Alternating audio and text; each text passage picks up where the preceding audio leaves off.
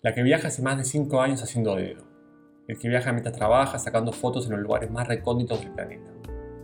Los que viajan haciendo voluntariados. La que hizo solo un par de viajes y con eso le bastó para inspirarse. El que viajó para escaparse y se dio cuenta que sus fantasmas fueron con él en la mochila. La que viajó y dejó porque se hartó del mundo marketinero y demandante de los viajes. El que cree que viajar es de cagones. La que emigró por necesidad, que se fueron solo por unos meses, esos meses fueron años y esos años una vida. La que emigró por placer. Cada uno tiene su viaje personal, cada uno tiene sus motivos, cada uno defiende su realidad y la cuestiona. Todos tienen una historia que contar. Él, ella, vos, yo, nosotros. Bienvenidos a una nueva temporada de Alto Viaje.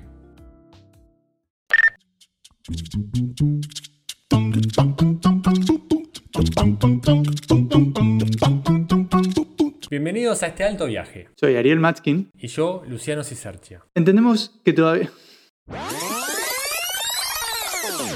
Bienvenidos a este alto viaje. Soy Ariel Matskin. Y yo, Luciano Cisercia. Entendemos que todavía hay mucha historia por contar. Por eso, otra vez, volvemos.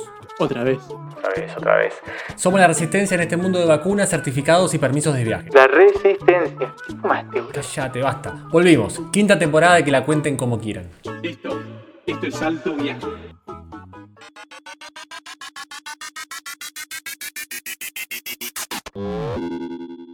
Bueno, bueno, qué alegría, qué felicidad. Estamos de vuelta en Alto Viaje, temporada número 5. No podemos creer, nos tomamos unas, unas vacaciones bastante largas después de casi tres meses o un poquito más. Estamos de vuelta. Eh, vuelve Alto Viaje, vuelve la alegría, vuelve el carnaval. Y lo tengo aquí al lado mío con otro micrófono. Hoy eh, hicimos un upgrade. Lo tengo al queridísimo Ariel Matskin al lado mío, a mi derecha. ¿Cuántas son unas vacaciones bastante largas para vos? Eh, y estas fueron de tres meses, boludo. ¿Cuán- ¿Cuántas son las vacaciones más largas que te has tomado? El tiempo más largo que te tomaste sin estar trabajando. Eh, no, no, no. Muy, muy poco. Creo como es que, como es ahora, no estoy, eh, me tomo vacaciones hace fácil tres años. Real. Tres sin años trabajar. real sin trabajar. Sí, sí. Eh, La vida del freelancer. la vida de ¿Cómo anda freelancer. Lucho? ¿Cómo pasaste estas vacaciones libre de podcast? Eh, libre de podcast bien, obviamente como es con muchas cosas, eh, contento por volver. Eh, Viste cómo es que está la ansiedad de, de, como me dijiste vos, el FOMO, el, el- el fear of missing out. ¿No? Es como, ves que pasan cosas en, eh, tipo, en Spotify, en YouTube, en Twitch, la gente se renueva, hay cosas nuevas y vos no estás, pero a su vez es necesario el descanso para pensar ideas nuevas. Creo como es que, mm, que estuvo bueno. Eh, nada, pero contento de estar como es. ¿Tenés algo para recomendar de todo esto que pasó Eh, en Spotify? en- asumo como es que no es, pero es algo muy novedoso, pero Caja Negra de Julio Leiva, creo como es que la pegó en estos últimos tres meses, si bien siempre ha conocido. eh, cuando vos me Más que la pegó, diría que la rompió. La rompió, así agarró invitados que se fueron al chori. Que si bien nosotros vamos a tener invitados muy grosos, no estamos a la altura de Julio Leiva, perdona a, a- a los invitados de, de- de esta temporada, pero No, no estamos a la altura de Julio Leiva, no por los invitados, sino por nuestra capacidad. también, es verdad, totalmente, eh, por la tecnología, por el setup, por todo, ¿no? Me encantaría grabar en el, en el setup de, de Caja Negra. Sí, estaría bueno tener ese- no, no el setup agarrado de los pelos que siempre manejamos. Igual estamos bastante Sí, chetos. ahora, tenemos ¿no? un cosito USB. Hemos, eh, hemos hecho un upgrade como siempre. ¿Y vos cómo, cómo viviste tu ausencia alto viajera? Eh, bien, se me liberaron 3-4 horas por semana. Las usé para mirar televisión, series. Eso es todo. Productivo, mis tres, mis tres meses sin otro viaje. No, la verdad es que justo estos tres meses empecé a trabajar de, de- haciendo freelancing, tanto de escritura como de diseño web. Y coincidió con un montón de cosas acá, mudanza, ya no vivo en el bello barrio de Santa Catarina, acá en Las Palmas, sino que en el todavía más bello barrio de la isleta, un barrio tradicional. ¿O viste lo que te mandé, no? De, la- de tipo Sí. noticia. De cort- eh, encontraron un- tipo el cartel, no, el cartel no, pero como la banda más picante de droga de la isla. En la isleta, a tres cuadras de mi casa. Ese es el barrio donde vive Ariel. Ah, hermoso, la isleta es un barrio tradicional de acá de Las Palmas. Y, y bueno, muchas cosas pasaron al mismo tiempo haciendo muchos trámites. Te escribí un día tuyo de, de, de freelancing. Un día el freelancing Ya, en- pará, ya, eh, es particular que, le, como es que le digas freelancing con ING al final. y porque lo estoy haciendo en este momento. Eh, yo digo soy freelancer. Eh, eh, Yo soy eh, freelancer. Y, Hago- y hago freelancing. Freelancing es el verbo de, de Es claro. Nunca había free- escuchado. Si no, eh, yo freelanceo. Yo freelanceo. eh, un día tuyo. Asumo igual estás acomodando un poco a la rutina y, y a tus tiempos, pero. No, yo estoy perfectamente acomodado. Ah, imposible. imposible. me, me empiezo a las siete y media, desayuno, una hora, y se arranca a trabajar. Y veo lo que hago, veo lo que tengo que hacer. Si tengo un cliente, laburo, si no, busco cliente. Y eso ¿Cada todo. cuánto cortás a ver YouTube, Netflix o, o- o Twitter? Cero. ¿Nunca cortás a ver Twitter desde que estás trabajando? Sí, Twitter un par de veces, pero Ah, YouTube o Netflix, no. Yo prendo Bueno, YouTube. Como Netflix no, pero, pero pones música de fondo, asumo. A veces pongo música de fondo, casi nunca. ¿Cómo a veces? Casi nunca. ¿Trabajás en música? Trabajo sin No, música. eso es un grave error. Puede ser. Me tengo que enseñar un par de cosas. Ayer prendí un incienso y fue como, wow, estoy Sí. copiando la lucha. Sí, claro. Incienso, música siempre. Para trabajar, ese es el ritual. Eh, ¿Cuántos cafés por día tomás trabajando? Dos. Dos. Uno a la mañana y uno a la tarde. Uno en la mañana y otro en la mañana. No, eh, a la, no, a la tarde no laburás, sí laburás a la tarde. ¿Sí? A la tarde me tomo un té. Eh, vas a llegar a un momento en tu vida, de, de- mientras hagas el, el- el freelancing, donde eh, te tomes tres cafés por día. Ahí es una señal de alerta. Hasta dos cafés está bien. Yo, yo también hago eh, un café, mate. ¿Sabés que el tema del café es la razón por la que dejé de consumir azúcar? Porque me di cuenta cuando trabajaba en Copenhague, trabajaba en, en- en el depósito, descargando camiones, había café gratis y de muy buena calidad. Entonces me tomaba dos a la mañana y dos a la tarde, todos los días, aparte del del desayuno.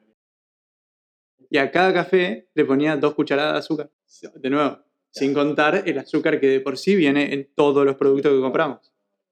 Entonces, para reducir el, el- azúcar sin dejar de tomar café, o sea, como que dije, 10 cucharadas de azúcar es demasiado. Ok, le empecé a poner una cucharada de azúcar. Después lo bajé a ninguna cucharada de azúcar y me desacostumbré tanto al azúcar que todo lo azucarado no me gusta. Eh, banco el no azúcar, me quedé pensando en cuánto café por día zar- eh, una locura. Yo igual cuando, cuando trabajaba de barista me pasaba parecido. Tomaba una banda de café porque me tomaba los restos de café que quedaban. Che, para, ¿cómo sería, eh, ves compatible tu, tu freelanceo actual? Porque ahora estás mucho más parado, ¿no? Como dicen las palmas, como más sedentario. ¿Lo, lo ves factible si, si el día de mañana ponerle retomaras eh, el movimiento, seguir con este laburo? ¿O con este tipo de trabajo? Sí, tendría, el- tendría más. Elegiría mejor mis clientes. Solamente clientes que. Que paguen bien y tipo exijan poco. Claro, eso sería ideal. Y si no exigen nada y pagan mucho, mejor. No. Eh, Sobre todo clientes con los que pueda conversar y decirle, che, mira, esto no es tan urgente, lo termino de hacer en dos, tres días, esto es urgente, lo Yo igual creo que con todos puedes conversar y decirle eso. Hay que ver si te bancan o no, pero yo creo que todos tipo, le puedes decir un par de días. Sí, vos porque tenés cancha. Yo todavía soy un. Yo soy eh, newbie. Magda me, como me dijo un día, eh, esa exigencia, ¿quién te la pone? ¿El cliente o te la pones vos? Yo, 100% yo. Ahí está, ahí te tenés para analizar. Eh, eh, pues tenemos una temporada muy parecida a la temporada 2. ¿Por qué? Porque va a ser una temporada cargada de entrevistas. De hecho, ahora no sé qué hora es, pero. Dentro de poco tenemos a la primera entrevistada de... Ah, en media hora, a la mierda. Hay que revisar las preguntas todavía. No, ya está, olvídate. Yo estoy muy confiado en la entrevista de hoy. Eh, ¿Estás emocionado? Hoy tenemos una invitada muy grosa y tenemos una temporada que se viene piola. Tremendo. Se viene un viaje. Creo que ella, eh, la, la mitad del día de fecha, no sabe que es el primer episodio de, de la temporada, lo cual creo que le agregaría más nervios a lo que ya tiene. Ella. Te lo decimos cuando arrancamos. Cuando arrancábamos, después de la intro. ¿Vos tenés preparada la intro? O sea, está todo listo, vos quedate tranquilo. Eh, Eh, va a ser una temporada, sobre todo diferente, porque nosotros no somos los mismos que en la temporada 2. Creo que. mal. Y fue, la temporada 2 fue cuando arrancaba la pandemia. Y en la temporada 2 yo chivaba durante las entrevistas también, del cagazo, porque fue la primera en mi vida que entrevistaba a alguien. O sea, la- nuestra primera entrevista en nuestra vida fue con Fernando Buclos, después siguió a Nico No, Villalba. ¿Cómo, cómo? En la temporada 2 fue la primera entrevista. Pero, eh, entrevistamos a Laura antes. Sí, pero esta fue como la, la primera entrevista de una temporada que planeamos puramente de entrevistas y que ya teníamos un público que nos escuchaba. En la, en la primera temporada es un chiste, boludo. Encima la gente sigue escuchando, tiene como 10.000 reproducciones el episodio 1. Pero no pusimos el trailer primero. Ahora pusimos un tráiler. Era ahora. Eh, es un desafío, como es temporadas de entrevistas, porque tenés eh, una obligación más en el episodio. Si hoy, si hoy eh, hubiéramos grabado vos y yo solos, creo como es que, si bien estamos muy tranquilos, eh, nos veo relajados, hubiéramos estado todavía más relajados. Sí, también nos dimos el, el- el- Tenemos la ventaja de que a esta persona ya la conocemos y eso lo hace muy distinto. eh, es una persona que eh, cumple el sueño de muchos. Trabaja de vivir viajando. Sí, lo que a nosotros nos hubiese gustado. Lo que yo creo todo el mundo que abre un blog, una cuenta de Instagram o algo desea y lo que el 5% de los que tienen un cuento que cumple. Ni en pedo. Ni en pedo llega al 5%.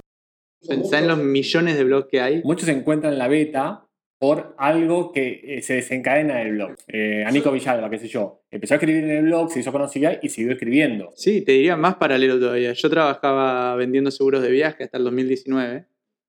Y es, está bien. eh, Partía del blog, pero no era algo una actividad del blog, sino que el blog simplemente era como una carta de presentación. Yo tenía que salir a vender los seguros y todo. Bueno, ¿cómo vamos de tiempo? No, no sé dónde marca el No, tiempo. no, esto sin tiempo, porque cambiamos el, el software, todo. No, como es- no quiero que veas el tiempo, quiero que disfrutes, boludo. Quiero que te relajes. Yo igual estoy controlando, como es, estamos todavía en tiempo y forma. Eh, ¿Vos crees que yo me puedo relajar si no miro el tiempo? No sé, pero. Desde acá, mira, por cómo da la luz, no veo ni las ondas de sonido Perfecto. para saber si estoy hablando bien. ¿Y vos crees que si yo viera cómo es que estás hablando mal, no te lo diría y cortaría el audio? Sí. Entonces, ¿está todo bien? No, no, sí creo que no me lo dirías. Ah, no, no, no. Todo controlado. Eh, bueno, se viene una temporada grosa. Es hermoso estar de vuelta. Estamos muy contentos. Los extrañamos a todos, a todos, todas y todes. Eh, la verdad, como es que siempre se siente estar eh, afuera del micrófono. Gracias a todos los mensajes, como es que nos pedían que volviéramos y que cuando anunciamos la vuelta, que anuncié porque Ariel no usa más eh, redes sociales, eh, no, como es que anunciamos la vuelta, eh, todos nos respondieron, che, qué bueno, como es que están de vuelta y eso está buenísimo. Así que, ¿estás contento? ¿Estás nervioso? Estoy, estoy ansioso, yo quiero que arranque, Bueno. pero no tan ansioso. A los que nos están escuchando en este primer episodio de, de- de la temporada 5, como siempre le decimos antes de una entrevista, eh, ármense un mate, un café, eh, háganse una birra, se viene una charla larga, distendida y con mucha, mucha buena onda. Así que nada, allá vamos. Vámonos más. Y si nos quieren seguir en las redes sociales, obviamente que pueden hacerlo. El señor Ariel Matskin es, y acá ojo que hubo un cambio, arroba ariel.matskin. Y quien les habla, Lucho, es arroba una vuelta por el universo, no es un por, es una X.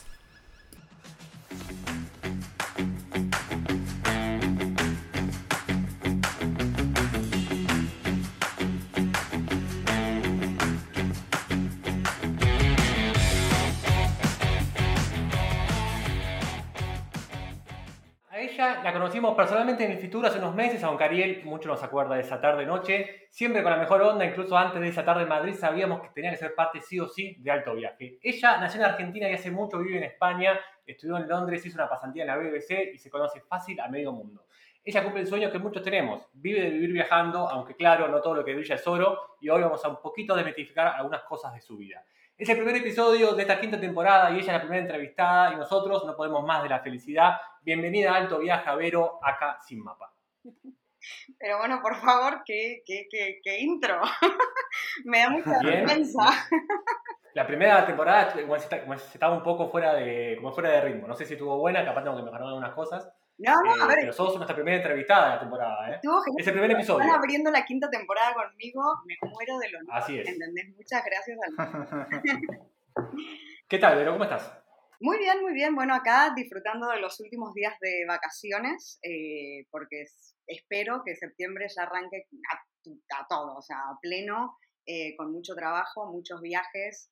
y, bueno, hasta diciembre, como siempre, ¿no? El ritmo de trabajo va de septiembre a diciembre y después de febrero a, De febrero. Viste es que mm, acá en España el eh, agosto es como, es como el enero de Argentina. En, en agosto España muere. No hay nada. Todos se cierran, todos se van de vacaciones. Sí, bueno, eso es Europa entero, ¿eh? eso yo lo aprendí Sí.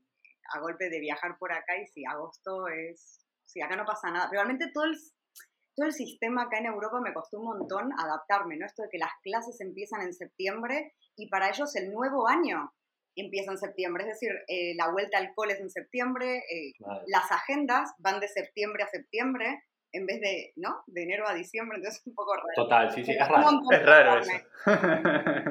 Sí. Decías que estás terminando tus vacaciones, aunque hace mucho que te dedicas a, a- a- a vivir de los viajes, ¿te sigue pasando ese- ese- ese- esa muletilla que tiene la gente de decir, pero vos estás todo el tiempo de vacaciones? Ay. Yo te veo todo el día de viaje, estás siempre de vacaciones. Sí, sí, tengo que luchar contra eso todo el tiempo. Eh, la gente piensa que estoy todo el día de joda con una margarita en la mano. Y bueno, yo creo que ese es uno de los mayores problemas de mi trabajo, que se ha idealizado tanto, que tanta gente quiere emularlo, tanta gente quiere eh, hacer lo que yo hago pensando que es facilísimo y cuando se meten empiezan a ver todo lo que hay detrás y también por eso hay tantos fracasos, hay tantas frustraciones. Eh, no, no es tan fácil y no vivo de viaje. De hecho, en mis vacaciones yo me quedo en casa.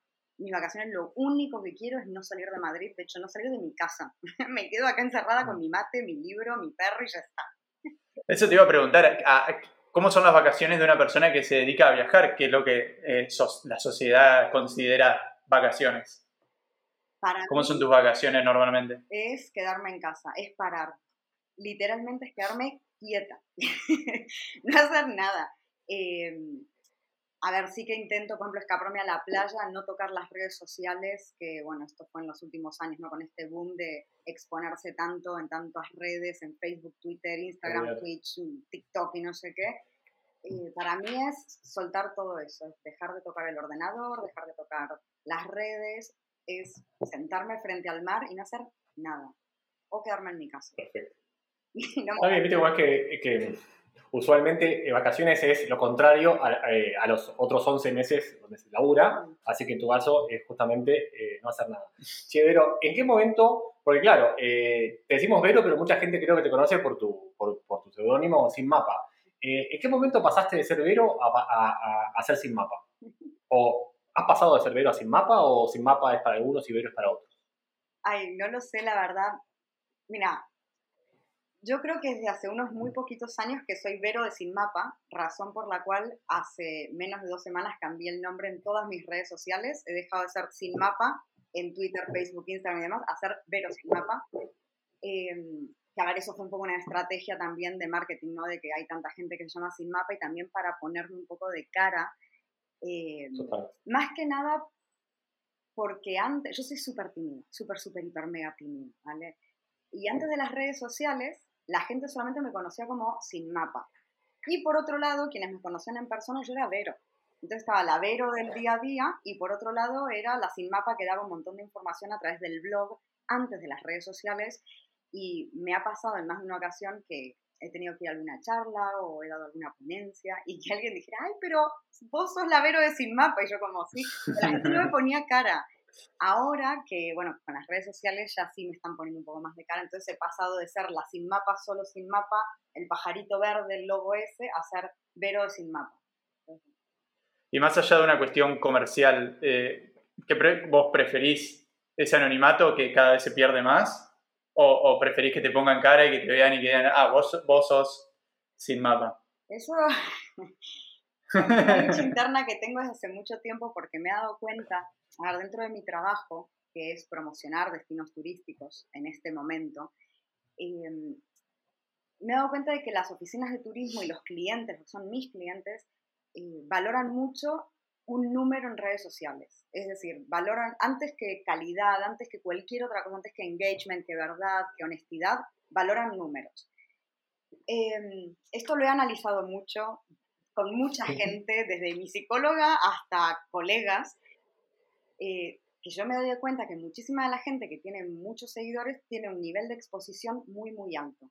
Un nivel de exposición de su vida personal súper alto. De hecho, creo que el 99,9% de la gente no sabe que tengo novio. Estoy convencida que si vos lo decís, nadie lo sabe. ¿Por qué? Porque nunca expuse mi vida privada, nunca expuse ni quién es mi pareja, ni qué hace, ni hace cuánto que estoy. Nadie sabe nada de eso y eso obviamente tiene un costo a nivel profesional en un mundo donde se valora tanto el gran hermanismo, ¿no? Y que se muestre todo, la intimidad, cómo te levantás, que estás tirada en la cama y te haces las preguntas eh, bailás con tu madre en TikTok, yo qué sé. O sea, se valoran un montón de cosas. Y yo que quiero crecer, eh, por ejemplo, en redes sociales por una cuestión de eh, que por trabajo lo necesito, básicamente, porque los clientes lo exigen, porque no entienden otras, otras cosas que uno quiere intentar explicarles, ¿no? Em, todo el tiempo me estoy debatiendo, ¿debería mostrar un poco más? ¿Debería no mostrar tanto? He cedido en algunas cosas, como por ejemplo empezar a aparecer yo en mis fotos de Instagram si uno se remonta al principio, yo no aparecía tanto. En las fotos de mi blog tampoco aparecía. Ahora intento aparecer en alguna. No como, yo entiendo que personalizar un, un artículo está bien porque genera este engagement, la confianza, pero la sobreexposición es algo que yo todavía me estoy planteando un poco. No, no lo sé, todavía no lo sé. Voy muy lento. No lo sé. Es difícil. Eh, sí, es difícil. Em, ¿Qué te iba a decir, Vero? Igual tengo muchas preguntas ya, como es, eh, como es con lo que dijo, pero voy a... Me gustó mucho la palabra gran hermanismo y de hecho la anoté Anotó. para acordármela. eh, muy buena, eh, pero claro, ¿qué pasa? Desde que arrancamos que no hicimos una sola pregunta de, de, la De las que mandamos, mandamos. así que pobre vamos a hacerle alguna para... Porque claro, yo, yo, como dije, Vero, que te vamos a mandar eh, preguntas al pedo, porque no las íbamos a respetar, pero eh, a mí me interesa, viste cómo es que, eh, al menos eh, antes, cuando, cuando los blogs estaban más de tipo de moda y pues estábamos sin Twitter, sin Instagram, qué sé yo, el que arrancaba un blog, eh, casi siempre su, su, su meta principal era después hacer plata con el blog, no hacer dinero, entonces como que lo llevaban para ese lado, si bien eh, no es en todos los casos, como que como casi todos los que arrancaban un blog de viajes o gastronómico, lo que fuera, iban por ese lado, pero con muchos quedan en el camino, y, o muchos tipo, generan ingresos con cosas paralelas, ¿no? Por ejemplo, yo hago páginas web, hay gente que escribe libros, qué sé yo. Vos sos uno de los pocos casos que al menos yo conozco, y también Ariel, que eh, genera ingresos casi directamente por el blog. Nunca es directamente, obviamente, pero eh, casi directamente. ¿El proceso costó? ¿Cómo, ¿Cómo lo llevaste? ¿Cuándo dijiste, es por acá, loco? Vale. A ver, eh, yo abrí el blog hace un montón de años y obviamente cuando lo abrí la intención no era ganar dinero, de hecho creo que nadie se le ocurría en el 2008, 2010 ganar dinero porque no se ganaba dinero con un blog, o por lo menos que yo supiera.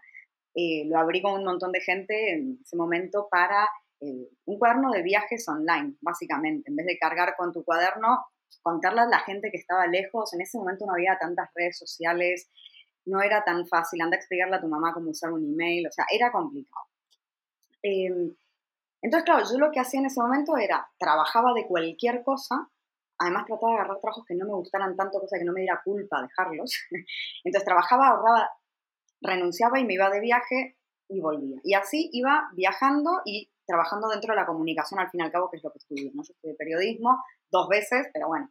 Eh, pero me di cuenta cerca del, ¿cuándo fue? En 2000, ca- finales de, 14, finales de 2014, principios de 2015, yo ya tenía abierto el blog hace 5 o 6 años, pero lo, tenía como un poco eh, dejado a un lado, como abandonado, no tenía tiempo. Yo trabajaba en una agencia de comunicación 16 horas al día, no tenía tiempo para dedicarle al blog.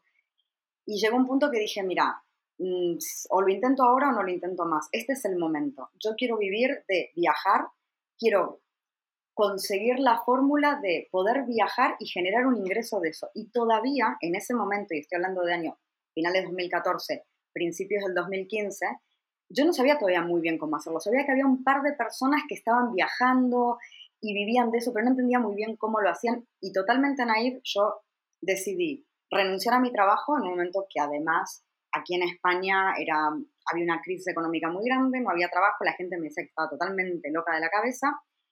Y lo que mucha gente no sabe es que uno tiene que renunciar a muchas cosas, cambiar y adaptarse. Yo dije, vale, quiero intentar vivir del blog. No sé ni cómo se hace, no sé de dónde la gente saca plata, honestamente. No sé quién me va a pagar por hacer esto, ni, pero literalmente, no lo sé. Pero yo lo voy a intentar. Voy a buscar la forma de hacerlo. Entonces, ¿qué hice? Dije, bueno, tengo cierta cantidad de dinero que he ahorrado por mi trabajo. Voy a renunciar. Entonces, sí, bueno, dentro de los sacrificios que hice fue, me tuve que ir de la Puerta del Sol, tuve que dejar, obviamente, estas cosas que a todos nos gustan, que ir a tomarte una cerveza, que ir a comer afuera, que tener un poco de vida social, etc, etc, etc. Y dije, vale, con estos ahorros que junté durante muchos años, voy a ir a pérdida dos años. O sea, tengo capacidad en este momento para ir a pérdida dos años y averiguar en esos dos años cómo hacer para ganar ¿Qué dinero. Es que ahí está el tema. Entonces, ¿qué hice? Me fui a un pueblo a tomar por culo. Pueden poner un tip en ese culo. Acá en España no es una mala palabra, todo se ha dicho. Eh, me fui a un pueblo donde mi alquiler era ínfimo, irrisorio, casi ridículo y anecdótico. Dejé de gastar en, en cosas directamente, o sea, solamente era pagar luz, gas, agua, teléfono, internet, mi comida y ya está. Y dije, vale, si quiero vivir de viajes, tengo que viajar y tener contenido de viajes. Entonces yo me pagué de mi bolsillo, cosa que mucha gente no sabe. Yo me pagué viajes a Asia de cuatro meses, todo Sudamérica, todo Centroamérica, más todos los viajes que yo ya había hecho por toda Europa, norte de África, Estados Unidos, y todo eso fue de mi bolsillo, porque además a mí nunca nadie me pagó nada, yo me pago mis cosas desde que tengo 16 años, todo, desde mis universidades, comida, todo. Entonces, eh, tenés que estar dispuesto a hacer muchos sacrificios. Entonces yo ahí empecé a generar un montón de contenidos y por cada ciudad que yo conocía, yo después, cuando volví de esos viajes, yo escribía dos artículos. Uno que era una crónica de viaje, lo típico, ¿no? De tratar de ser más literario y no sé qué. Y uno que era más guía. Y me empecé a dar cuenta de que la gente iba a donde iba, que era a las guías de viaje. Porque todo bien con eh, que la luz, cuando yo llegué a Egipto la primera vez y lloré de emoción y no sé qué, dije, sea, les chupo un huevo. Ellos lo que quieren saber es cómo ellos pueden replicar ese viaje porque ellos quieren irse de viaje. Entonces, eh, yo empecé a notar que mi blog cada vez tenía más y más y más visitas, sobre todo en guías de viaje, ¿vale? Que esas guías de viaje todavía eran bastante literarias, con información y demás.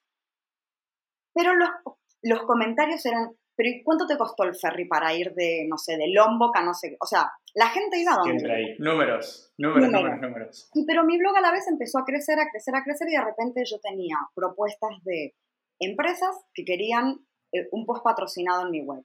De repente yo empecé a encontrar eh, mínimos ingresos que iban haciendo el día a día de ese, o sea, como para poder mantenerme en ese pueblo lejano. O sea, en Madrid todavía no hubiera podido vivir. Em, y ahí fue cuando yo empecé a darme cuenta de dónde estaba el dinero. Y dije, esto viene de afiliados. Si la gente obviamente confía en mis viajes, les gustan mis viajes y lo que están leyendo son guías, dejo de escribir las crónicas que tanto me gustan Sí. y empezamos con lo que ahora todo el mundo está totalmente estigmatizado, que es qué ver en, qué hacer en, 10 cosas que ver en. Cinco días en. Que uno lo odia, pero también hay que entender el cambio brutal que hubo en la sociedad. Antiguamente, ¿quién podía viajar? Decime hace 25 años quién viajaba. ¿Quién tenía dinero? Hace 50 años, exploradores, y a vos qué te interesaba? ¿Vos soñabas con esos viajes y sabías que no los ibas a hacer en tu perra vida? ¿O era tipo una fantasía? Entonces, obviamente querías leer una crónica. Hoy por hoy, vos por 14 euros te plantas en el Cairo. Entonces, a vos lo que te interesa saber es, ya que solamente tenés 7 días de vacaciones, no es si tu pelo y tus rizos dorados bajo el sol. No, lo que te interesa saber es si en 7 días te da tiempo de ver a Bell, Luxor, etc, etc, etc, cómo llegar y cuál es el barco más barato. Entonces, cuando yo entendí qué era lo que a la gente le interesaba, que esto, a ver, no- yo no descubrí obviamente ni la pólvora ni nada, esto ya la parejita esta de Lonely Planet también lo vio venir y dijo, acá está la pasta y que empezó a hacer guías, no libros. ¿Entienden por dónde va? Entonces, yo entiendo que está muy estigmatizado y la gente que hace, y no jodo, ¿eh? hace tres o cuatro años, a mí me empezó a mirar por arriba, tipo me miraba por encima del hombro de esta pelotuda. Sorry, excuse my French. Puteo un montón, si me quieren poner pip, pero es que me No, al contrario. pero No, porque total, me vengo muy arriba porque hay cosas que me ponen así como, son temas delicados. Pero en su momento, claro, te miraban por arriba porque, ay, bueno, sí, tenés, no sé, 170 mil visitas mensuales en tu blog, pero porque escribís unas guías, cara. No, y vivo de eso, porque después me vine a vivir al barrio de Ibiza, en Madrid, ¿vale? Pero digo, más allá de eso, ahora, 2021, te invito a que entres a los blogs de esa gente y me digas qué escriben. ¿Por qué? Porque también quieren vivir, porque tenés que elegir qué es lo que querés hacer. Si, no que, si vos querés seguir escribiendo crónicas, también lo entiendo, pero entonces tenés que saber que entonces el modelo de negocio en esta sociedad no, no funciona. Entonces, esa crónica, escribíla, yo también quiero hacer eso. Mi objetivo es volver a recuperar mi economía, porque sufrí como todos en la pandemia y no tengo un mango, y todo se fue al carajo, obviamente, como la de todo el mundo. Eh, quiero volver a recuperar mi economía y a, a- cinco años vista, yo quiero que otra vez mi web funcione sola, poder elegir qué viajes de prensa quiero hacer y empezar a dedicarme más a la escritura creativa, a volver a escribir crónicas, pero no para el blog. Quizá un blog aparte que sé que no me va a generar dinero, pero entonces ese no es mi modelo de negocio, ese es mi hobby. A- Hoy por hoy mi trabajo es promocionar destinos turísticos. Entonces, creo que vi el es por aquí hace muy pocos años cuando dije, ah, vale, acá está el dinero. Está, por un lado, en afiliados, en ayudar a la gente a hacer viajes. Eh, esa gente se fía de mí porque soy súper honesta cuando hablo y además, a día de hoy, si te metes en muchas de mis guías, la gente dice, eh, muy poca gente ha escrito la verdad sobre este y este sitio y os puedo mostrar los comentarios. O sea, de- yo realmente digo la verdad. Y cuando hay mm, lugares que no me gustan, dos, o no los muestro, o digo esto es malo y listo. Entonces esa honestidad, a mí lo que me ha ganado es eso, que la gente eh, después reserve el tour conmigo o el, el seguro o el hotel, el hotel seguro, bueno, todas las cosas que se pueden reservar y eso tengo afiliados. Y después, las oficinas de turismo, yo les vendo proyectos y yo les vendo propuestas. Las oficinas de turismo también se han dado cuenta que si antiguamente eh, les servía pagar 20.000 euros para poner ahí un banner en el periódico El País abajo, hoy por hoy saben que su público no está ahí. Entonces, en su agencia de medios, agencia de comunicación, tienen que saber y tienen que tener en cuenta a los creadores de contenido en desde los streamers, los TikTokers, los Instagramers, los bloggers. Entonces, ha cambiado. Entonces, yo, que soy periodista y vengo del mundo de agencia de comunicación porque tengo experiencia en agencias también y tengo años de experiencia en lo que se te ocurra, desde romper pollos hasta no sé qué. Entonces, yo les puedo vender y les vendo proyectos y también vivo hoy por hoy de eso. Si escuchás este podcast hace 50 episodios o si recién te sumaste y te preguntás cómo darnos una mano, muy simple, entras a cafecito.app barra alto viaje y justamente nos regalás un cafecito. Este podcast es toda pulmón, así que toda ayuda es siempre bienvenida. Si llegamos a 50 cafecitos, hay regalo. Los proyectos, ¿vos los salís a vender o te vienen a buscar? ¿O es un miti miti? Y si, y si los presentás, ¿cómo se te ocurre, ok, voy a mandarle un proyecto a este Ministerio de Turismo, voy a, a- a enfocarme en tal región? Esto es una masterclass, ¿no? Como- como- Esta es una masterclass de cómo, de cómo, de cómo- cómo vivir de esto. Lo que muchos nos preguntamos todo el tiempo, este podcast a Pero que nunca respuesta. aprendimos nosotros. Claro, nosotros nunca lo aprendimos. años que volvieron a hacer Tengo que hacer una masterclass de cómo presentar oficinas de turismo. A ver, vos haces esto, boludo. Eso seguro. Vos haces esto y eh, posta que te llenan de guita, no sé si afiliado que yo, hacete una masterclass para 100 personas adentro. Sí. La vimos, ¿eh? po- podría, podría, porque yo tengo experiencia, tengo y tengo el background y tengo, pero bueno, no sé, no sé, bueno, no, no me da la vida, no tengo tiempo de hacer tantas cosas, necesito un equipo de trabajo atrás. Em, que, ¿cómo? Ah, vale, sí. A ver, es un poco mitad y mitad, ¿vale? Por un lado, a mí me contactan y por otro lado, yo contacto. Es decir, em, aquí hay varios problemas en, en esto de contactar y ser contactado.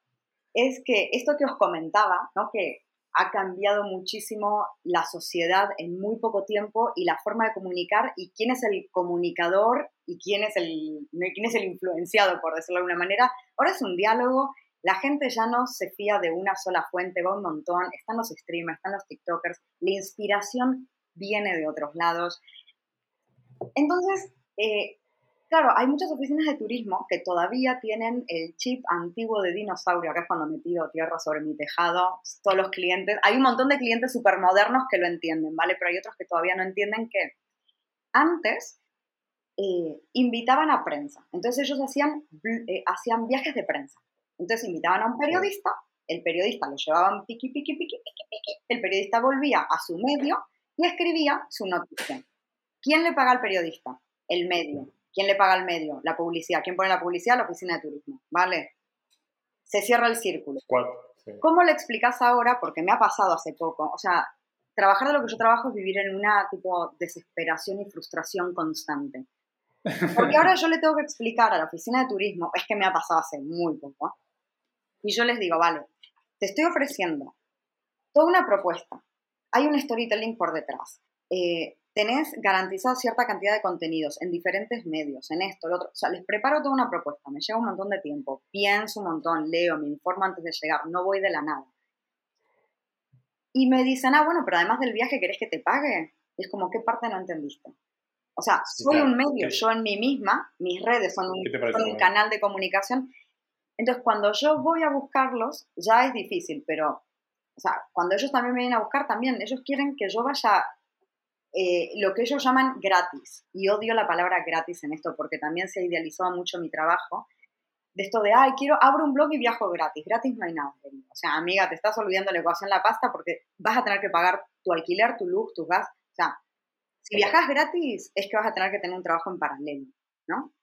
Eh, y nada es gratis, porque en el momento en que una oficina de turismo te dice, ay, te invito a conocer, no sé, Cochimín, por decir algo que va a ser imposible que me llamen nunca. Si alguien te dice, venía a conocer Cochimín gratis, eso significa que entonces yo voy a ir y yo no voy, tengo la opción de no hacer nada, es decir, ni un tweet, ni una foto en Instagram, ni comentarlo, ni sacar un blog post, nada. Eso es gratis. En el momento en que vos me decís, vale, pero si pudieras escribir un post, ya no es gratis. Es, te estoy pagando en especies. Y lo que yo quiero saber es que yo disfrute de mi trabajo, ¿significa que no tiene que ser remunerado económicamente? Yo a Messi le pago en donuts, o sea, el PSG este de cojones le paga en donuts o en croissants o le baguettes a Messi, no. O sea, que te guste tu trabajo no significa que no se valore. Y cuando además tenés, sos una profesional de ello, o sea, yo tengo una formación. O sea, yo no te estoy vendiendo pajaritos en el aire ni nada. Yo te estoy diciendo qué te voy a ofrecer, te voy a decir exactamente qué alcance va a tener mi campaña de promoción, te voy a decir cuál es el equivalente a haber hecho esa misma publicidad en redes sociales si hubieras tenido que pagar la publicidad en euros. O sea, yo te estoy dando información cualitativamente también y cuantitativamente. Entonces, y sin embargo me sigue llegando gente diciendo, ah, pero además del viaje te tengo que pagar. Yo, ¿Cómo convivís con eso? Eh, llevo fatal el tema. Y la frustración, y todo depende de mi estado anímico de ese día en el que recibo el correo. Hay días que digo, ay, qué boludo, no sé qué. Y te sentás y les escribís un mail y les explicás con detalle todo. Y sos paciente y no sé qué. Y hay días que literalmente mmm, llamo a gente de confianza y me descargo. Y me acuerdo de todos los familiares, hasta el Homo sapiens de esa persona, y quiero matar al universo. O sea, y, soy más calentona yo. ¿eh? Yo, soy, yo tiro más a ser calentona que a sentarme pacientemente a educar a un cliente. Pero también entiendo que educando al cliente es como yo después voy a obtener mis ingresos. Después siempre viene el listillo de turno de, ay, me pasas el contacto de tal, y vos como, a ver, llevo currándome este contacto tres años. He tardado tres años en lograr que esta persona me diera su email para que yo le haga una propuesta para que quizá me cierre eh, la puerta en la cara también, porque eso... Y es que se creen que esto es muy fácil y lleva mucho trabajo cada mini detalle, cada cosa que lleva en mi trabajo lleva un montón. Ojo, eh, con, sarna con gusto no pica, se dice. Pero es muy frustrante y también es muy frustrante cuando querés hacer valer tu trabajo y hay gente que hace trabajo similar al tuyo y lo hace gratis. Porque entonces vos decís, ¿cómo le explico yo al cliente que yo le quiero cobrar y al mismo tiempo alguien que quizá tiene 150 mil millones de millones de mm, seguidores más en Instagram que yo, lo hace gratis? Y ahí también entran muchos factores. ¿Por qué lo está haciendo esa persona? Bueno, lo está haciendo porque en realidad sus ingresos vienen por otro lado. Si es un Instagramer es porque las marcas le están pagando del reloj y la ropa y queda más bonito mostrar el vestido en una playa de X, no voy a decir mm, porque tengo muchas en la cabeza y me vienen y no quiero que me falte inconsciente. Pero digo... Decirle le ponemos un VIP, claro. no, pero a ver que hay muchas cosas. Entonces, yo empecé una táctica, bueno, empecé tipo una estrategia hace varios años, cuando dije, si yo me dedicara a esto, necesito no solo yo cobrar, sino necesito que todos cobren por su trabajo. Más o menos, obviamente yo no voy a cobrar lo mismo que alguien que tiene 5 eh, millones de visitas al blog y 400 mil seguidores, pero tampoco voy a cobrar lo mismo que alguien que acaba de empezar y que no tiene algo. Entonces, dentro de mi dentro de mi, de mi acotado círculo, yo voy a empezar a intentar que la gente cobre por su trabajo. Entonces, cuando me invitaban a viajes, de viajes de promoción, yo siempre pedía dinero, o sea, lo sigo haciendo, ¿no? Pido un fee por mi trabajo. Los que no me querían pagar, entonces yo no iba. Pero los que lograba finalmente, como un milagro divino, y esto hablo hace como tres o cuatro años, lograba que me pagaran, yo iba al viaje y lo primero que hacía cuando estaba sentado con mis otros colegas era como, bueno, menos mal, ¿no? Que al final nos pagaron por este viaje. Yo sabía que nadie estaba cobrando por ese trabajo, ¿vale? Y que yo era la única. Entonces, claro, todo el mundo se queda así y le digo, ¿que no estáis cobrando? No. Entonces yo decía, ah, bueno, yo sí estoy cobrando y estoy cobrando mm, mil pavos por esto. La cara de pelotuda que se le queda a la gente de soy tarada, o sea, estoy haciendo gratis algo que, la, que por lo que la empresa está pagando, y así fue como yo empecé a adoctrinar de alguna manera a la gente de empezar a cobrar, porque por esto se cobra. Y muchos otros bloggers que también le decía, cobra por tu trabajo, cobra por tu trabajo, cobra por tu trabajo, aunque sea menos, aunque sea poquito, cobra aunque sea anecdótico, cobra por tu trabajo, porque es trabajo. No, pero a mí me gusta porque yo no conozco tal destino, da igual. Una de dos, o te lo pagas o busca, en todo caso, sin una colaboración, un intercambio, pero entonces no la oficina de turismo, habla con el hotel y decirle, mira, te hago una foto en Instagram a cambio de... Es, es, muy, es muy difícil, tenés todo el tiempo que estar educando a tus colegas, educando al cliente, en cuanto a que uno tiene que valorar su trabajo, simplemente eso, y que si lo vas a hacer, porque sería muy hipócrita decir que, o sea, todos tenemos que cobrar por nuestro trabajo cuando yo he hecho cosas y no he cobrado, ¿vale? O sea, yo he ido a algunos destinos y no he cobrado, he hecho mis excepciones.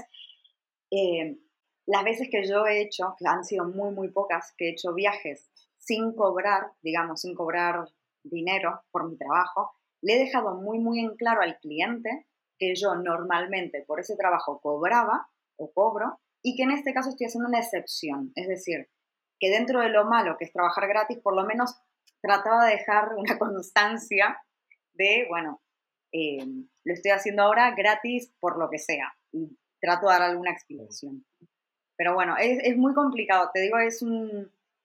Vuelvo a lo mismo, es un trabajo que a mí me da muchas satisfacciones, pero también yo he, llorado mucho, me he frustrado mucho, he estado a punto de mandar todo el carajo eh, mil millones de quintillones de millones de veces, de decir, sean todos Basta. al berenjenal, o sea, me da igual. La mierda. Un montón Sí. de veces, pero un montón de, no se dan una idea de cuántas veces y cuán, cuán frustrante puede llegar a ser de cada 50 mails que mandas, uno te responde, sí, eso. De, y ya he aprendido, o sea, también uno va aprendiendo, ¿no? Las cosas como son. Antes yo me curraba todas las propuestas, aunque fueran a puerta fría, y les mandaba propuestas y todas bajadas a tierra, además detalladas. Cuando me di cuenta que algunas, de hecho, algunas oficinas de turismo han copiado mi estrategia llevando a otra gente, dije, vale, quizá no tengo que hacer eso. También uno aprende, esto es prueba y error. Todo esto es nuevo. Para ellos y para nosotros Sí. también. O sea, la forma de, de- de promocionar destinos y demás. Entonces, eh, eh, uno va aprendiendo, pero es muy difícil, ya te digo, porque tenés que lidiar con eso, con mandar 500 mil millones de mails y que nadie te responda o mandar propuestas y que parece que va a salir adelante. Fitur es lo clásico. Vas a Fitur y salir de ahí diciendo, ah, ya está. Tengo casi cerrados 32 Disneylandia. viajes. ¿Y qué pasa Claro. después? Nada. Y, y es un montón de tiempo también que uno invierte. Por eso te digo que estando sola, yo hago sola todo esto. Yo soy comercial, soy mi becaria, soy mi, eh, tengo que saber de HTML, de marketing, de CSS, De de WordPress, de todo. SEO, de, de, de todo y a, terminás saturada. O sea, terminás que te querés tirar por la ventana. Más de una vez. Ya te digo, insisto, también me da muchas cosas y soy súper feliz y súper agradecida y me quiero a mí misma por haber llegado hasta acá, pero a veces también digo, basta, quiero cuidar perros y nada más. ¿Cómo te imaginas que va a ser el tema este de la promoción de, de destinos de acá a 5 años? No me animo a decir 10 años porque es imposible saberlo, pero de acá a 5 años, o por lo menos cómo va a ser la recuperación post-COVID del- de, de la promoción de destino y qué importancia va a tener en el turismo, ¿no? Que está tan frenado. Eh, mira, eh, a cinco años no sé, la verdad, porque ha cambiado tanto, porque si estamos en el 2020, bueno, o sea el 2020 no cuenta. Imagínate que estamos en el 2019, ¿vale? Porque estos años es que no contaron, no sé si a ustedes, pero para mí... No, no, No pasa nada. No vale, no vale. Imagínense que estamos en el 2019. Si alguien, hubi- alguien, creo que nadie se hubiera imaginado cómo iba a ser la promoción de destinos turísticos del 2019 en el 2014. Porque es que cambió brutalmente la forma de inspirarse, de comunicar, de contar, de mostrar, de enseñar, etcétera, etcétera. Entonces, quizá si a mí me decís hoy 2021, ¿cómo va a ser el 2026? Ni idea. O sea, no, no quiero, no, no, no sé. Llamemos a la pitoniza Luisa, yo qué sé, no sé. Pero sí te puedo decir lo que está ocurriendo en cuanto a promoción de destinos turísticos ahora post-COVID, ¿vale? Porque ese es mi trabajo de ahora, básicamente. Eh, pasamos de, yo durante toda la época de COVID, ¿vale? Encerrada en mi casa de Madrid, totalmente frustrada, sin un euro en el bolsillo, ni en el banco, ni nada, y cuentas acumulándose, y yo diciendo, ¿qué coño hago con mi vida?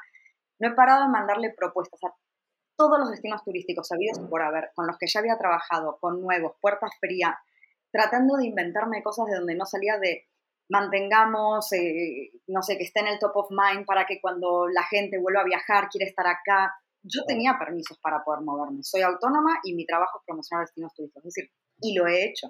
De hecho, he sido una de las pocas que durante el confinamiento yo he promovido, he hecho promoción de destinos turísticos. Yo me he ido en pleno confinamiento a Andalucía, yo he estado re- recorriendo Soportuja, la Alpujarra Granadina, o sea.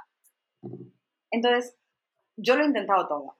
Y de repente, y nada, nada, parón, la gente tenía mucho miedo, yo lo entiendo, las oficinas de turismo, nadie tenía pasta, y de repente, de un día para el otro, en marzo, en cuanto se empezó a ver un poco de luz al final del túnel y dijeron quizá la gente puede empezar a viajar y además estamos todos hasta el coni, todo el mundo quería desvariar y salir y le da igual contagiarse porque todo el mundo quería viajar, estaban hartos y quemados, están encerrados y además se acercaba la primavera, el verano, ya sabemos que pasa, todo el mundo sale. Eh, las oficinas de turismo se volvieron locas, todas, todas querían hacer promoción de destino turístico, fue una locura, yo no he parado de trabajar, todas querían promocionar lo que, sobre todo turismo nacional, cosa que antes el turismo nacional no nos quería. El turismo nacional antes no quería a los bloggers españoles eh, promocionando. ¿Por qué? Porque ¿dónde estaba el dinero? Que también lo entiendo. El dinero estaba en los británicos, estaban los alemanes, estaban los franceses que yo entiendo, cada destino turístico tiene obviamente sus mercados target, ¿no? O sea, por ejemplo, yo quiero venderle algo a Grecia y Grecia dice, la verdad es que España no es un destino prioritario, entonces no te quieren contratar y yo entiendo que no somos destino prioritario porque cuando vamos no gastamos dinero, o sea, el español es bastante no, agarradito, claro, la, gente no está viendo, ustedes sí me ven. pero me refiero que eh, yo me acuerdo, yo, trabajado de, yo trabajaba de hostess en Londres, de estos de que eh, sientan a la gente en las mesas en los restaurantes. Y yo me acuerdo que, los camareros me pedían por favor que nos sentara a los españoles porque no dejaban nunca propina. Y, es, vamos, prácticamente ellos me, querían sobornar a mí para que yo les sentara a los americanos, a los alemanes, o sea, gente que estaba acostumbrada a gastar dinero. Entonces, esto mismo, digamos, se puede traspolar de alguna manera al turismo. Entonces, hay algunas oficinas de turismo que nos tienen como digamos, un mercado prioritario, entonces me contratan y otra que no. Y ahora, eh, que con el confinamiento y bueno, y con el COVID y toda la historia, eh, claro, hay mucho turismo nacional. De hecho, esta campaña de verano se ha ganado gracias, o sea, digamos, ha sobrevivido gracias al turismo nacional. Entonces, claro, me contratan para promocionar destinos nacionales y a mí me encanta porque yo no conocía tanto de España y estoy fascinada. Eh, ¿qué te iba a decir, Vero? Cuando hablabas antes dijiste bloggers españoles y vos fuiste parte de esos bloggers españoles, entonces a mí me llevó a pensar que, claro, vos eh, sos argentina y como, es, como dicen en España hace ya mucho tiempo, lo cual, además de ser viajera, sos emigrada. ¿Cómo fue tu proceso de adaptación de pasar de Argentina a España? ¿Lo sufriste? ¿Te costó? ¿Cómo te sentís ahora? ¿Te sentís más española que argentina? ¿Te sentís eh, miti miti? Peligro tiene la respuesta. Ya bastante haters argentinos tengo como para dar una respuesta honesta. Es que yo no entiendo qué problema tienen, o sea, en serio, los argentinos con mi forma de hablar. No entiendo, como si yo lo hiciera adrede. Pero bueno, eso es un tema aparte. Eh, yo me fui hace 21 años de Argentina. Cuando yo me fui de Argentina, me fui joven y sola, ¿vale? Me fui joven y sola y con un espíritu aventurero. Yo lo que quería era viajar, descubrir el mundo. Mientras viajaba y descubría el mundo, me di cuenta de que viviendo en Europa, todo era, estaba más cerca. O sea, aluciné con esto de cómo, pero si estoy parada en el London Eye y me tomo un tren en dos horas, puedo ver la Torre Eiffel, y si de la Torre Eiffel en dos horas puedo estar en, no sé, en el Cairo. Empecé tipo a flipar. es que, insisto, todo esto hace 20 años, y yo alucinando con todo eso, y yo dije, pues yo me quedo aquí. O sea, yo ya tenía la doble nacionalidad, yo tenía el pasaporte español prácticamente desde que nací. Entonces, para mí no fue un lío. Para mí era, yo podía estar acá porque yo tenía pasaporte español desde el día uno, desde que nací prácticamente. Entonces, para mí era muy fácil estar acá. Nunca tuve el quilombo este de, ay, que te vas el trámite, el NI, el no sé qué. No, yo era europea. Y claro, y estando acá, me di cuenta que yo quería seguir acá. Entonces, ¿qué hice? Eh, no, le avisé a mi mamá que me iba a quedar a vivir acá. che, a mí no vuelvo, ¿eh? Claro, bueno, en realidad volví para decirle que me quedaba, ¿vale? Pero el tema fue que yo cuando me mudé aquí, o sea, aquí a España, me mudé sola, joven, y toda la gente con la que yo me, me rodeé desde el día uno fueron españoles.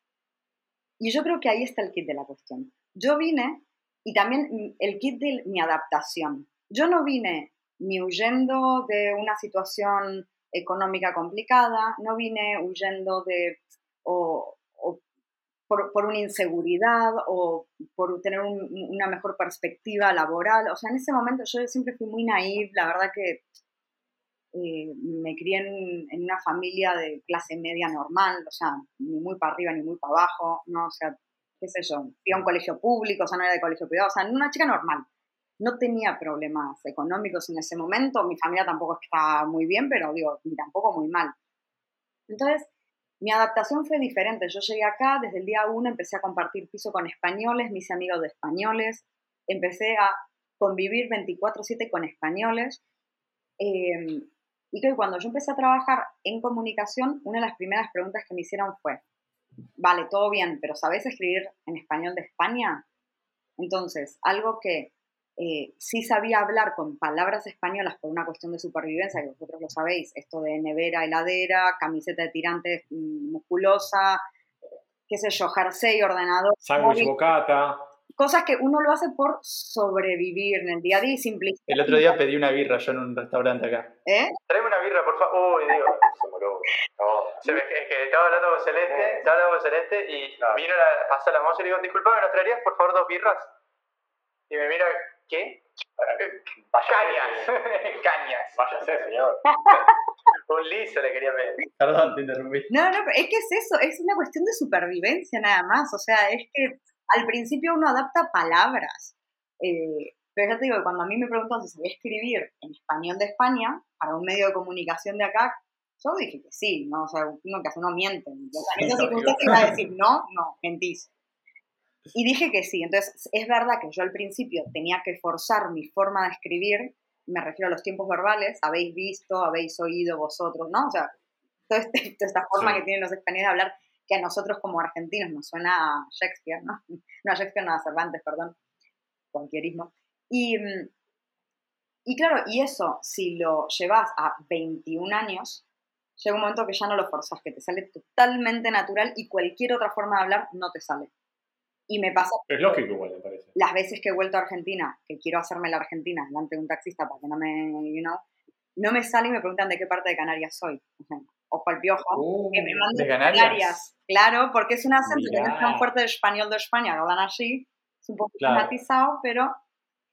eh, y, y no me sale, o sea, y honestamente yo no siento que hable, o sea, sí hablo obviamente con palabras de acá, sé cada tanto que hablo, que pongo al tiempos verbales, pero también hablo de voz y no trato de decir el eh, lluvia. Yo digo lluvia, digo yo, o sea, no trato de forzar ningún acento, mi acento es el acento. Y con respecto a mi adaptación, eh, yo me adapté muy fácil porque ya te digo, yo vine joven y vine sin expectativas y vine a ver qué onda y vine a, a ver qué se cosía, qué se cosía por aquí, por las Europas.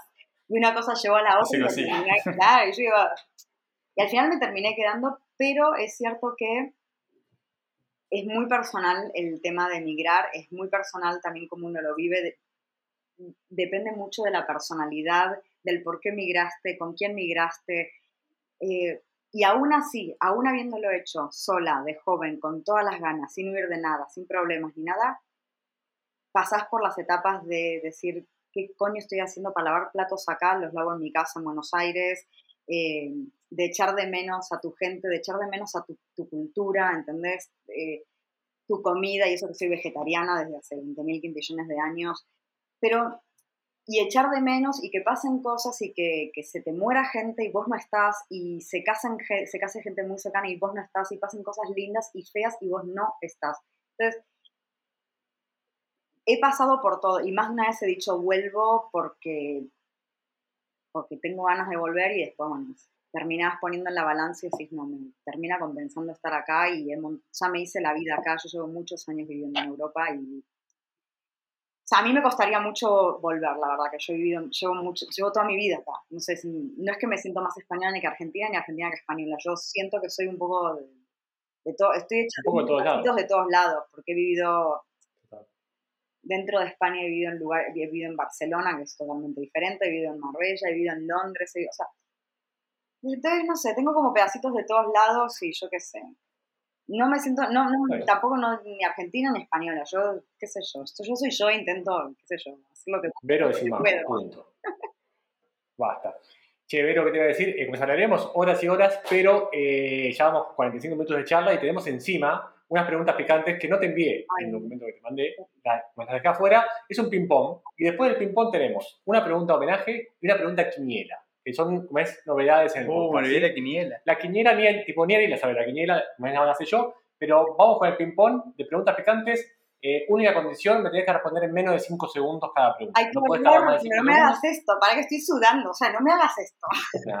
Igual son fáciles, pero eh, em, una palabra de respuesta o, o es una opción y pasamos a la siguiente, ¿sí?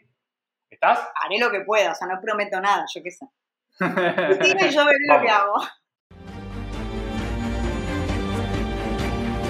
El juego comienza en 3, 2, 1. Eh, uy, es- como decía, como decía, empezamos difícil. ¿Madrid o Buenos Aires? Siguiente. Siguiente. ¿Chocolate o dulce de leche? dulce de leche. ¿Un mes por el sudeste asiático o tres meses por Europa? Un mes sudeste asiático. Algo que te gustaría saber hacer. Bailar ballet. Algo que amás saber hacer. Viajar.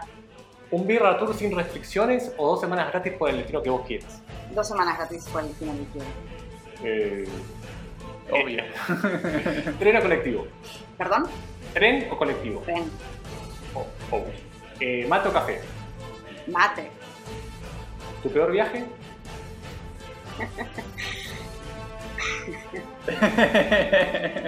Canalla, tira. No, no, no. Mi peor viaje fue una experiencia que tuve en un destino que no quiero decir el destino porque si no lo. No quiero jugar. Perfecto. ¿Tu mejor viaje?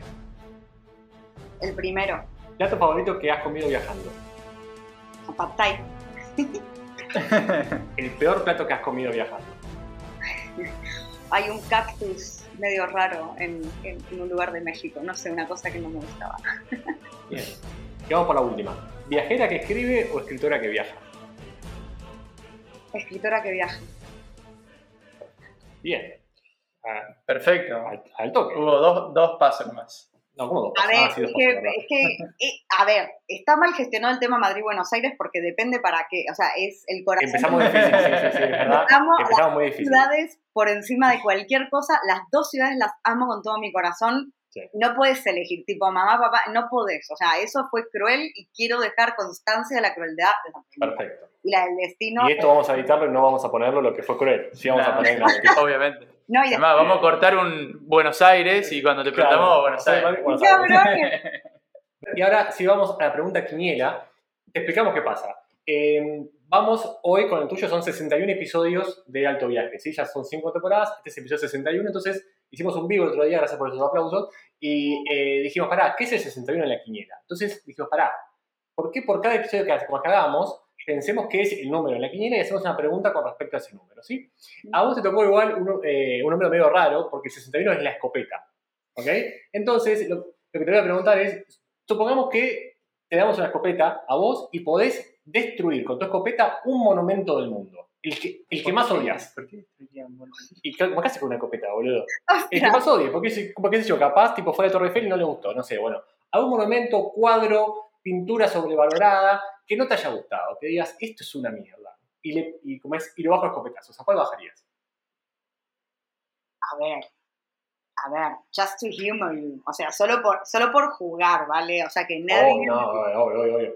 No, pero a ver, es que, a ver, me lo preguntas así al tuntún, es muy difícil pensar, se te vienen un montón de cosas y ninguna a la vez a la cabeza, entonces vamos a optar por lo fácil. Si me das una escopeta, vamos a quitar a la Gioconda del el Louvre, porque todo el mundo va a ver ese cuadro diminuto, o sea, que lo siento, pero eh, que está súper sobrevalorado, que se hizo famoso, porque en su momento lo robaron, pero que no dicen, ay, que el Louvre tiene muchísimas más obras importantes que ver. Entonces yo creo que lo quitaría para que la gente sea- se disperse un poco, ¿no? Porque vos vas al Louvre y están todos ahí adelante esos dos centímetros cuadrados de Mona Lisa.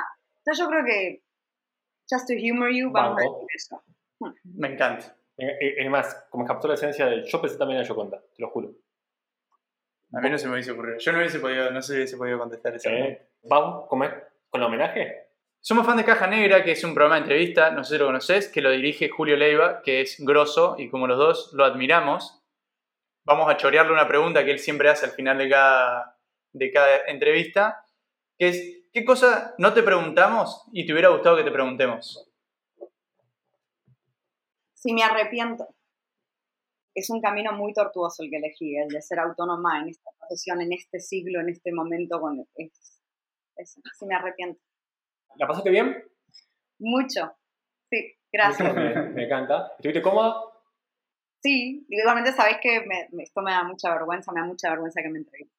Y exponerme, me da mucha vergüenza exponerme así en, en las entrevistas. pero Bueno, gracias por, tener- por invitarme.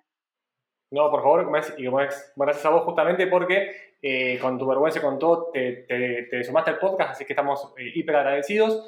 Te damos ahí tu minutito para que nos cuentes sobre tu web, sobre tus redes sociales, para que la gente te siga, como es, los que no te siguen, que no sé muy bien por qué no lo hacen, que empiecen a hacerlo. Tenés tu minuto de chivo. Vale, que os espero a todas y a todos en mi web, que es sinmapa.net, y en mis redes sociales, que ahora, como las he cambiado, no me acuerdo, pero creo que es Vero Sin Mapa en todas. En Twitter, en Instagram, en todo. Creo que es Vero Sin Mapa. Vamos a mirarlo. Busquemos rápido, a ver. Vamos Sin guion bajo. No, no, no, ahora directamente es Vero Sin Mapa. Perfecto. Sí, ves el mapa en Instagram, en. Twitter, Instagram, Facebook y demás. Así que nada, que, que ahí os espero, que nada, que este año os voy a estar enseñando más de, sobre todo de España, un montón. Me encantó. ¿Vos, Ariel, la pasaste bien? Yo lo pasé espectacular. ¿Sí? ¿Cómo? Primera entrevista, estuvimos bien, ¿no? Primera entrevista de esta temporada y primera entrevista eh, en mucho tiempo que grabamos con video. Sí, man, es verdad, hace un año fácil. Así que te vi, te vi extendido, Ariel. Sí, Sí, estuviste cómodo, sí. me gusta. Tuve- Tomé notas. To- Todo, todo, me hacía, me hacía ahorita, me decía vos y yo. Cuando, cuando dije lo de escopeta casi se me va, se acabó todo, no sabía qué carajo iba a preguntar, pero estuvo bien. Eh, nada, Vero, eh, eternamente gracias, Posta, por sumarte. eh, un lujo como siempre y ya nos veremos por, por algún lado de España. Sí, bueno, yo esperaba que vinierais a Madrid, pero bueno, ya he visto que no. Sí, ¿sabés cómo es que me tiró el palo otro día? Porque vamos a Barcelona y me dijo, ¿qué pasa que no viene a Madrid? Eh, vivo en Madrid hace dos meses. Os vais a tomar un vuelo para ir a Barcelona a entrevistar, que yo ahora quiero saber quién ha hecho que mm, movierais el culo de Canarias para ir a Barcelona y no sois capaces de venir acá a tomarse un vino conmigo, ¿entendés? Y hacerme la entrevista en persona. Estoy un poco indignada. Ojo, quiero ojo que el tren es, eh, el tren es low cost, capaz me tengo batacazo. Eh, así que nada, bueno, Vero, como mil gracias a los que nos escucharon en este primer episodio de temporada número 5, como siempre les decimos mil, mil gracias. Si escuchás este mismísimo jueves cuando sale el episodio, como gracias como siempre, y si, y si nos escuchás en 5 años, espero que Vero siga rompiéndola con sinmapa.net y que siga viajando por toda España y por toda Europa y por todo el mundo, y que Ariel también. ¿Por qué no? Hasta la próxima. Hasta la próxima.